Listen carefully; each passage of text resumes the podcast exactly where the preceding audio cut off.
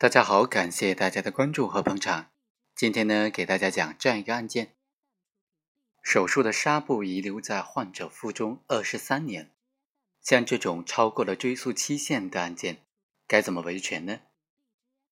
通过今天这个案例，和大家简单的来介绍一下，像这样的案件该怎么进行维权。二十三年前，因为做手术，当时呢纱布遗留在腹中，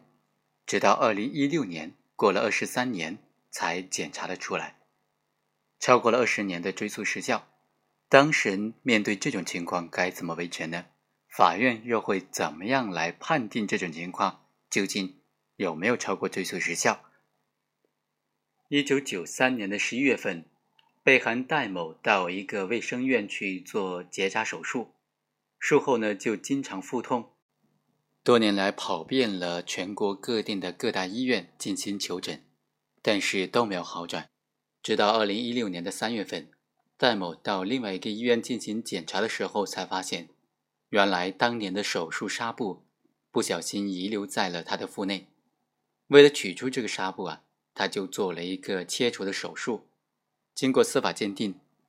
戴某所做的这个切除手术呢，已经构成了九级伤残。后来再次经过司法鉴定，卫生院对戴某的医疗行为存在违反腹腔手术技术的常规操作的这种过错。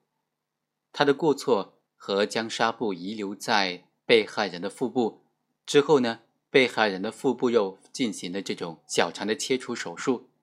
这些行为之间它是存在因果关系的。所以戴某就向法院提起了诉讼，要求卫生院赔偿医疗费。残疾赔偿金、精神损失费等等，共计一百万元。这个卫生院就说，被告他是已经超过了最长的诉讼时效制度，所以不应该再进行赔偿了。本案案发在一九九三年的十一月份，这个时候呢，纱布就不小心遗留在了被害人的腹腔之内。这个期间，他都没有证据能够证明戴某向卫生院主张过权利。所以，损害事实应当从一九九三年的十一月份开始计算，而戴某在二零一六年的七月份才向法院起诉，超过了二十年。一审法院就因为这个诉讼时效的问题呢，就驳回了原告戴某的诉讼请求了。戴某不服，提出了上诉。二审法院就认为啊，根据相关法律规定，人身损害赔偿的一年诉讼时效期间呢，可以适用民法通则当中有关延长的规定。延长的事由是存在特殊情况的，也就是不可归责于当事人的客观障碍。它的实质呢，是为了更加充分的保护当事人的合法权益。当然，也不能够随意的延长，否则就会和时效制度维护社会关系的稳定性的确定性相互违背。当存在权利人由于客观障碍，在法定时效期限之内不能够行使请求权的特殊情况的时候呢？诉讼时效期间是可以延长的。在本案当中，戴某在一九九三年的十月份做这个结扎的手术，当时他并非是作为一名患者到医院就诊，他完全有理由相信，作为政府规划设置的卫生院具备完善的手术条件，能够取得良好的手术效果，而不可能说预料到会有纱布遗留在腹腔之内的这种手术的后果。在这种情况之下，戴某当时对于他所遭受的伤害呢，是不可能及时发现的，当然也无法得知他的手术后这个腹痛的后果，就是由于卫生院在为他做手术的时候遗留纱布所导致的。戴某在伤害事实没有曾被发现的情况之下，客观上是没有办法及时的主张权利的，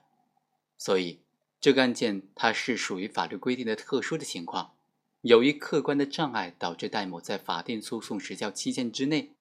没有办法行使请求权。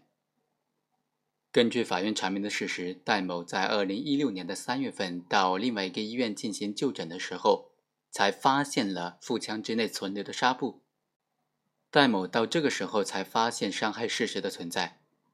最终呢，在过了四个月之后，就向法院提起了诉讼，及时的主张了自己的合法权利。所以这个案件当中，